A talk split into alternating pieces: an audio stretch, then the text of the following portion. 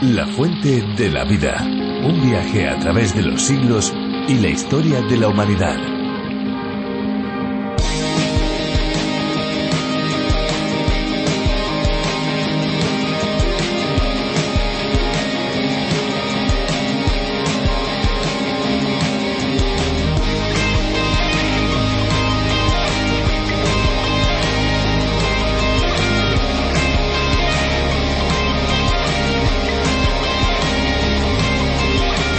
El aguardiente es una bebida alcohólica destilada de un fermentado alcohólico. Existe gran variedad de sustancias orgánicas agrícolas cuyo zumo fermentado es usado para su extracción, dentro de las que destacan frutas, cereales, hortalizas y granos. El principio del aguardiente es alcohol diluido en agua. Toma su nombre de agua y de ardiente debido a la sensación propia de la sustancia cuando es ingerida. Aguardiente puede referirse prácticamente a cualquier bebida alcohólica obtenida por destilación, pero se le aplica mayormente a aquellas que poseen entre un 28 y un 60% de grado de alcohol.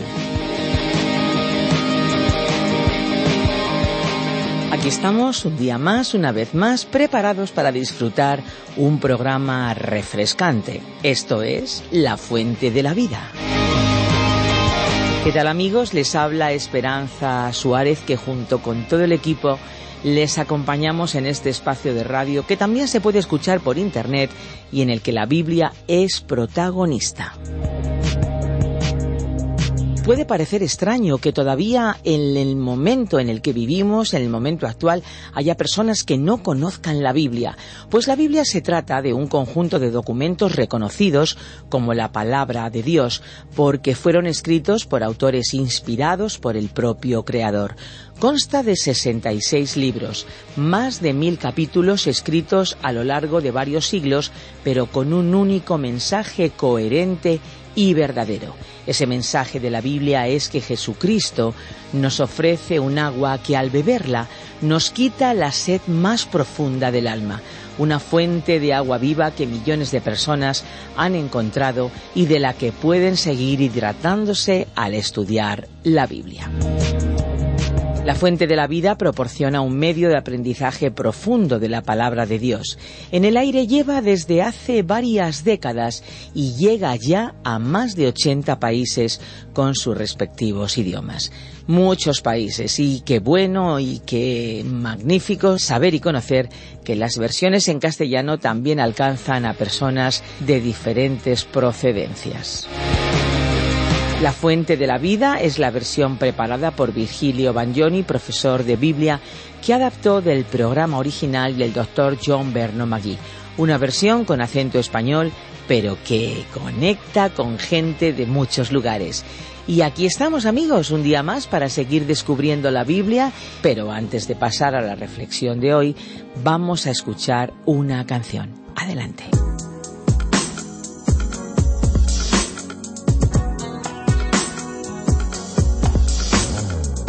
Eres especial, tú siempre me das calor. Tu aroma me inunda, tú me haces sentir mejor. Quieres darme todo como una madre a su bebé. Yo quiero estar junto a ti, yeah, yeah, yeah. Me amaste tú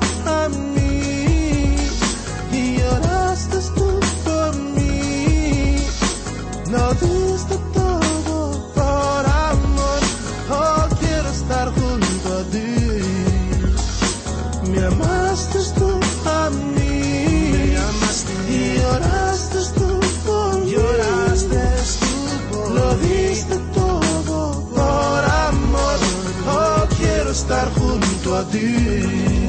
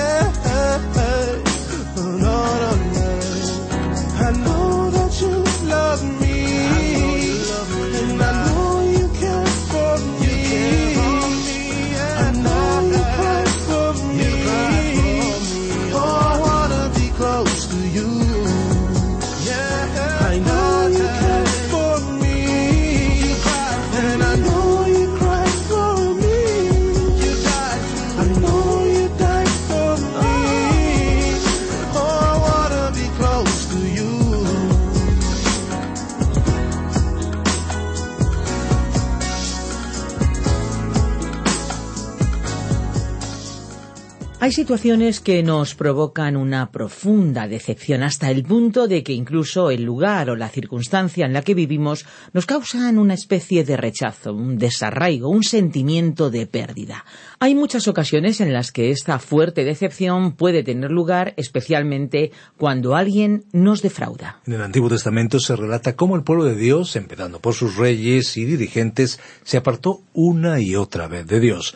El Señor les había dado todo lo que necesitaban y aún así fueron infieles buscando sus propios y falsos dioses.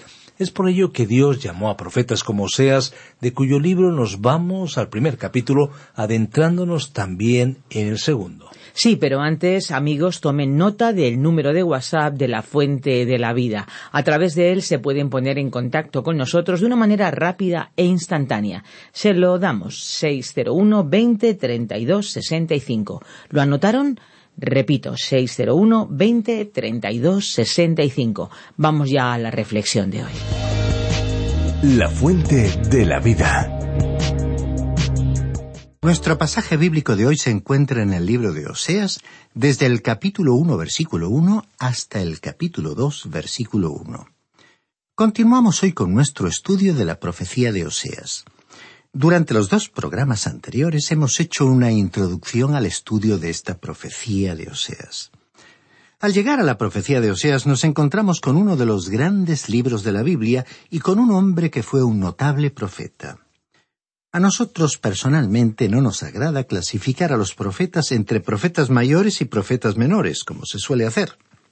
Cada uno de aquellos profetas, ya fuera que escribiese una profecía extensa o breve, fue un hombre sobresaliente. Por ejemplo, uno no llamaría a Elías un profeta menor, simplemente porque él nunca escribió una profecía, ¿no es cierto? Y Juan el Bautista, el último de los profetas, nunca escribió nada, y sin embargo fue un profeta de Dios que anunció la venida del Salvador y de su misión redentora al mundo. Los profetas no fueron agrupados como mayores o menores en la Biblia hebrea, fueron arreglados tal como los tenemos por la Iglesia aproximadamente en el siglo III, en realidad, al arreglar el orden de los libros en la Biblia, debieron haber colocado a cada profeta junto al libro histórico que le correspondía. Usted observará que los mensajes de casi todos los profetas que escribieron pertenecieron al período del reino dividido. Cuando los reyes fracasaron, entonces Dios levantó profetas para que hablaran a la nación. Cronológicamente, entonces, la profecía de Osías debe situarse antes de la de Jeremías, Oseas fue contemporáneo de Isaías, Miqueas y Joel, su compatriota del reino del norte. Oseas y Joel fueron profetas del reino del norte o Israel, mientras que Isaías y Miqueas lo fueron en el reino del sur o de Judá. En muchos aspectos Oseas puede compararse con Jeremías. Jeremías fue el último profeta antes de que el reino del sur fuera llevado al cautiverio, pero más de cien años antes de este evento, Oseas había sido un profeta en el reino del norte. Este último ocupó la misma posición que ocupó Jeremías, con la misión de advertir a la nación de su inminente cautiverio. Ambos profetas hablaron impulsados por una experiencia personal desgarradora, aunque la de Jeremías fue más pública. La experiencia de Oseas fue vivida en su hogar, mientras que la de Jeremías fue vivida en la nación. Jeremías amaba a su nación y el tener que comunicar un mensaje tan grave le quebrantó el corazón. Pero Dios eligió a un corazón muy sensible para desempeñar esa tarea. Quizás Oseas no era tan sensible como Jeremías, pero más adelante veremos que él surgió de la experiencia de un hogar deshecho, con un corazón quebrantado. Su propia esposa le fue infiel y se convirtió en una ramera. Él la amaba tanto que fue tras ella y la recibió nuevamente en el hogar, y después ella volvió a comportarse como una prostituta. Así que en medio de esta experiencia familiar este hombre salió para presentarse ante la nación de Israel con sus mejillas humedecidas por las lágrimas y dijo Quiero comunicaros cómo se siente Dios con respecto a vosotros, porque yo me siento de la misma manera. He tenido una experiencia personal en mi propio hogar. Y como el corazón de este hombre había sido quebrantado, pudo comunicar el mensaje de Dios a su nación. El bosquejo del libro es muy simple. En realidad solo tiene dos divisiones principales. En los primeros tres capítulos de Oseas tenemos un énfasis en el aspecto personal, porque se incluye la historia del profeta y Gomer, su esposa infiel. La segunda parte es profética y se extiende desde el capítulo cuatro hasta el catorce. En esta sección vemos al Señor frente a la nación infiel de Israel. Llegamos pues ahora al capítulo uno y leeremos el primer versículo que inicia un párrafo que relata el matrimonio de Oseas y Gomer, la ramera. Palabra que el Señor dirigió a Oseas, hijo de Beeri, en días de Ucías, Jotam, Acaz y Ezequías, reyes de Judá, y en días de Jeroboán, hijo de Joás, rey de Israel. Aquí se mencionaron a los reyes del sur o de Judá en esa época en particular. Los otros fueron los reyes del norte o de Israel. Cabe destacar la mención de Jeroboán, ya que no hubo otro rey peor que él en el reino del norte. Continuemos leyendo el versículo dos. Comienzo de la palabra que el Señor habló por medio de Oseas. Dijo el Señor a Oseas, Ve, toma por mujer a una prostituta y ten hijos de prostitución con ella, porque la tierra se prostituye apartándose del Señor. Lo que el Señor le pidió al profeta fue algo muy llamativo y algunos intérpretes no lo aceptan literalmente.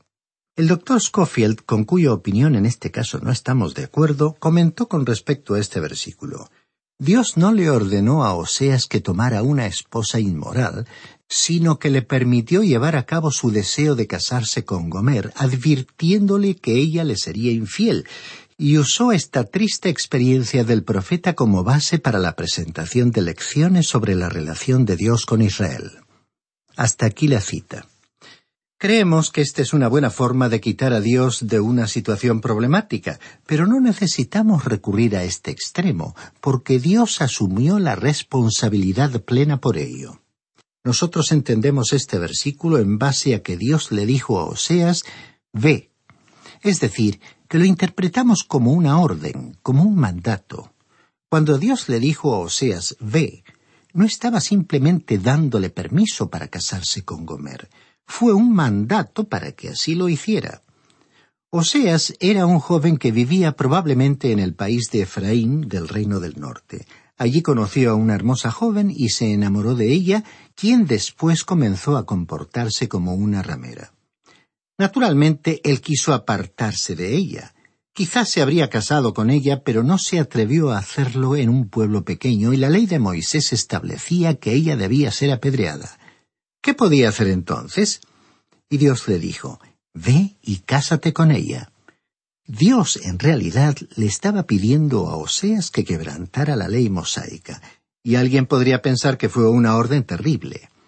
Pero no fue así porque Dios mismo se lo pidió.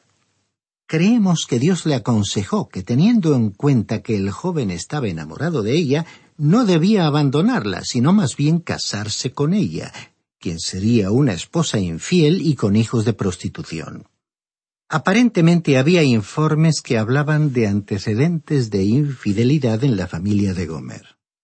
Aquí, al principio mismo, el Señor le dejó en claro a Oseas que él iba a usar esta experiencia en la vida del profeta y dijo, como así lo expresa el versículo dos, porque la tierra se prostituye apartándose del Señor.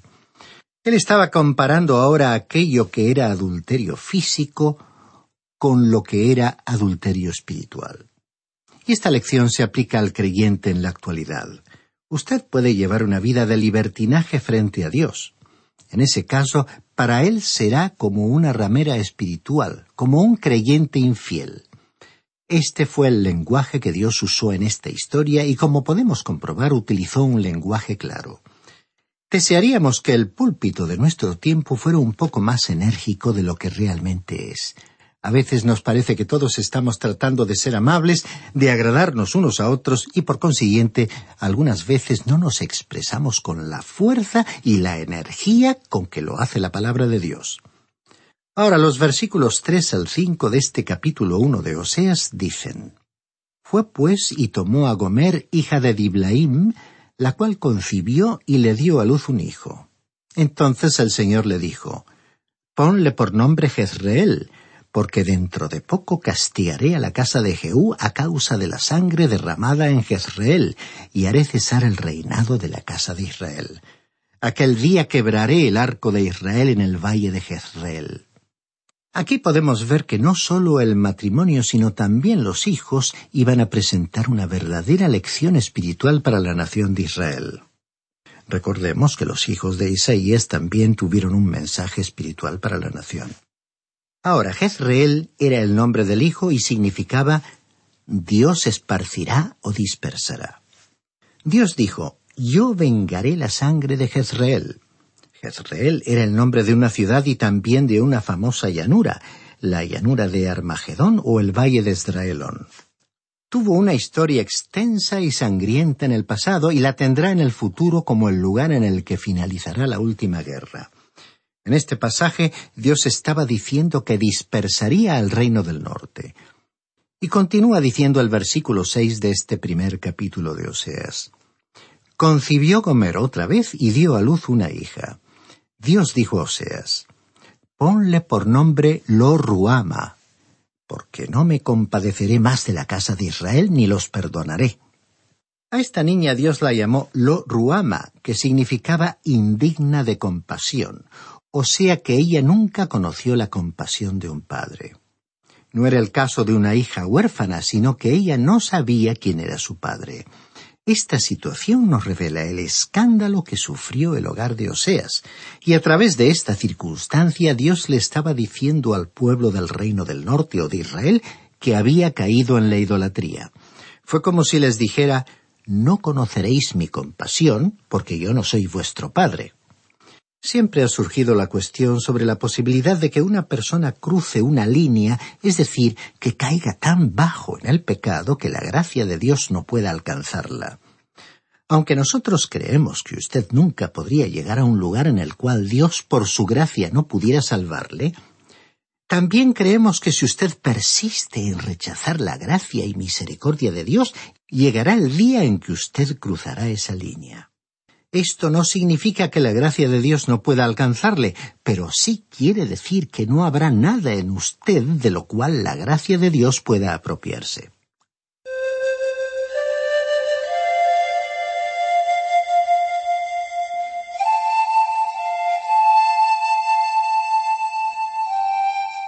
Permítanos referirnos a una ilustración que ya hemos utilizado recientemente. En cierta ocasión una señora deseaba que su pastor fuera a visitar a su esposo enfermo y moribundo. El pastor fue a verle y le presentó el Evangelio. Este hombre era una persona muy cortés y escuchó con atención todo lo que el pastor le dijo.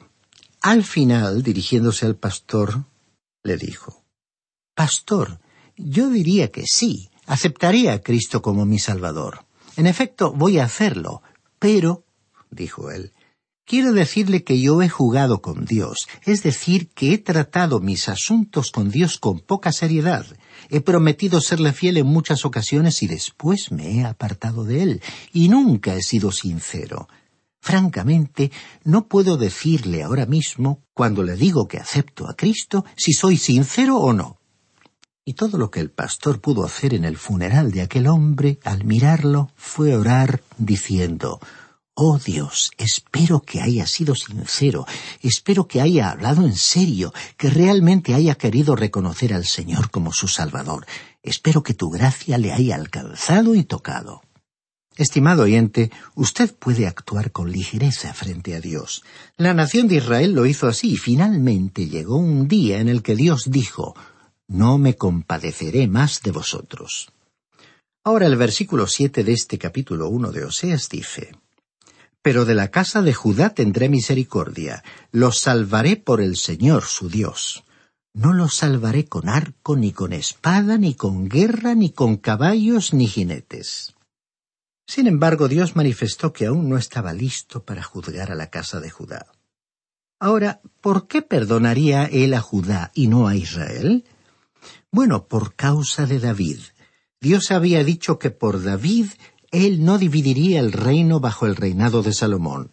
Una y otra vez él dijo que por amor a David salvaría al reino del sur o de Judá. Alguien podría criticar esta postura y considerar que no fue justa. Bueno, no sabemos si desde nuestro criterio humano podemos decidir si es justa o no, pero le agradecemos a Dios que haya mostrado su compasión y misericordia con nosotros, que Él haya sido paciente y que haya continuado mostrándonos su misericordia. Y aún hoy Él continúa haciéndolo. Sin embargo, Dios dijo, como vemos en el versículo siete, los salvaré por el Señor su Dios. No los salvaré con arco, ni con espada, ni con guerra, ni con caballos, ni jinetes. En efecto, Dios dijo, No voy a salvarlos por el hecho de que tengan una gran fuerza militar.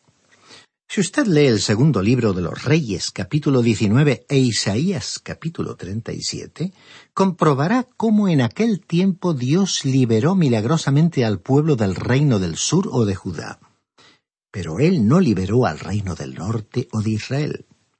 Ahora en el versículo ocho de este primer capítulo de Oseas leemos Después de haber destetado a Lo-Ruama, Gomer concibió y dio a luz un hijo. En aquel país demoraban hasta dos o tres años en destetar a un niño. Cuando Lo-Ruama superó ese período, Gomer tuvo otro hijo. Y dice el versículo nueve de este primer capítulo de Oseas. Y dijo Dios, llámalo lo mí, porque vosotros no sois mi pueblo ni yo seré vuestro Dios. El tercer hijo fue llamado Loami, que significa pueblo ajeno. Poniendo la frase en singular diría hijo ajeno. Había una pregunta sobre el segundo hijo, pero no había preguntas con respecto a éste. Y Dios le estaba diciendo a la nación de Israel, no sois mi pueblo y yo no seré vuestro Dios. Si este fuera el único versículo de la Biblia, estaríamos de acuerdo con los que dicen que Dios ha terminado sus tratos con la nación de Israel. Todos tenemos que ser muy cuidadosos y evitar dirigirnos a la Biblia para escoger un versículo aquí o por allí y decir que se está cumpliendo. Si se lee la totalidad de la profecía de Oseas, nadie puede realmente argumentar que Dios ha terminado con la nación de Israel. El versículo siguiente lo deja bien en claro. Leamos entonces este versículo diez de Oseas capítulo uno. Con todo, el número de los hijos de Israel será como la arena del mar, que no se puede medir ni contar.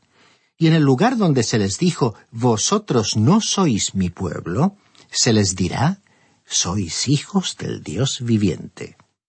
Este pueblo sería diezmado una y otra vez por las persecuciones y las guerras. Sin embargo, aquí tenemos una extraordinaria profecía que anunció que Dios iba a aumentar su número. Y finalizó la profecía anunciando que en el lugar donde se les dijo no sois mi pueblo, se les diría sois hijos del Dios viviente. En aquel día habrá un gran retorno hacia Dios, Dios no ha finalizado con Israel y ese hecho resulta evidente cuando usted lee la totalidad de la palabra de Dios. Y dice el versículo once, último versículo de este capítulo uno de Oseas. Se congregarán los hijos de Judá y de Israel, nombrarán un solo jefe y se levantarán de la tierra, porque grande será el día de Jezreel. Este versículo anunció que la nación se reuniría. Por cierto que no hay diez tribus perdidas de Israel y añadió que nombrarán un solo jefe. Ese jefe aún no lo tienen hoy, ni están todos de acuerdo con el liderazgo que tienen. Ese jefe mencionado en la profecía de Oseas será, por supuesto, el Mesías. Termina este versículo diciendo, y se levantarán de la tierra porque grande será el día de Jezreel. Sin embargo, el profesor Magui no está de acuerdo con el punto de vista de que el retorno a Israel sea un cumplimiento de la profecía del Antiguo Testamento. Trataremos este tema con mayor detalle al ir avanzando por el libro de Oseas. Llegamos ahora al capítulo dos. Este capítulo se inicia con la quinta y muy notable profecía sobre la nación de Israel. En los últimos dos versículos del capítulo precedente vimos, primero, que Israel experimentará un gran incremento de población. Segundo, que en la nación habrá un gran retorno a Dios. Tercero, que los reinos del norte y del sur se reunificarán para que las doce tribus formen otra vez una sola nación. Cuarto, que nombrarán ellos mismos a un líder que será el Mesías. Y quinto, leamos el versículo uno de este segundo capítulo de Oseas. Decid a vuestros hermanos, pueblo mío, y a vuestras hermanas, compadecida. Pueblo mío corresponde a Ammi y compadecida a Ruama. Dios le estaba diciendo a la nación de Israel que iba a llegar el día en el que él diría, Vosotros sois mi pueblo. Estimado oyente, Dios no ha acabado con la nación de Israel, como veremos en el capítulo tres. Es muy importante entender esto. Aquellos que opinan que Dios ha terminado con Israel espiritualizan o descartan una gran parte del Antiguo Testamento. Si usted priva al Antiguo Testamento de su significado literal, ello le da a usted libertad para hacer lo mismo con el Nuevo Testamento. ¿Privaría usted a Romanos e incluso a Juan capítulo tres versículo dieciséis de su significado literal? Usted no puede hacer esto con el Nuevo Testamento y creemos que tampoco puede hacerlo con el Antiguo Testamento. Estimado oyente, nuestro tiempo ha llegado a su fin y continuaremos avanzando con el capítulo 2 en nuestro próximo programa. Por lo tanto, le sugerimos que lea usted el resto de este capítulo para familiarizarse con su contenido, ya que confiamos en que siga acompañándonos en este recorrido por la profecía de Oseas.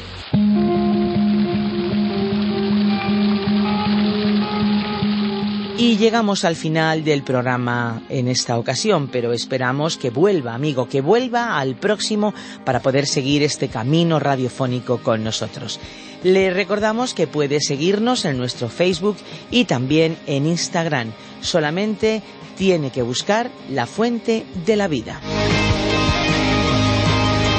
Si quiere escuchar este programa desde sus inicios o si tal vez se ha perdido algún programa anterior, puede volver a escucharlo a través de la página web lafuentedelavida.com y también en nuestras aplicaciones RTM 360 y La Fuente de la Vida, que también pueden encontrarla con el nombre A través de la Biblia.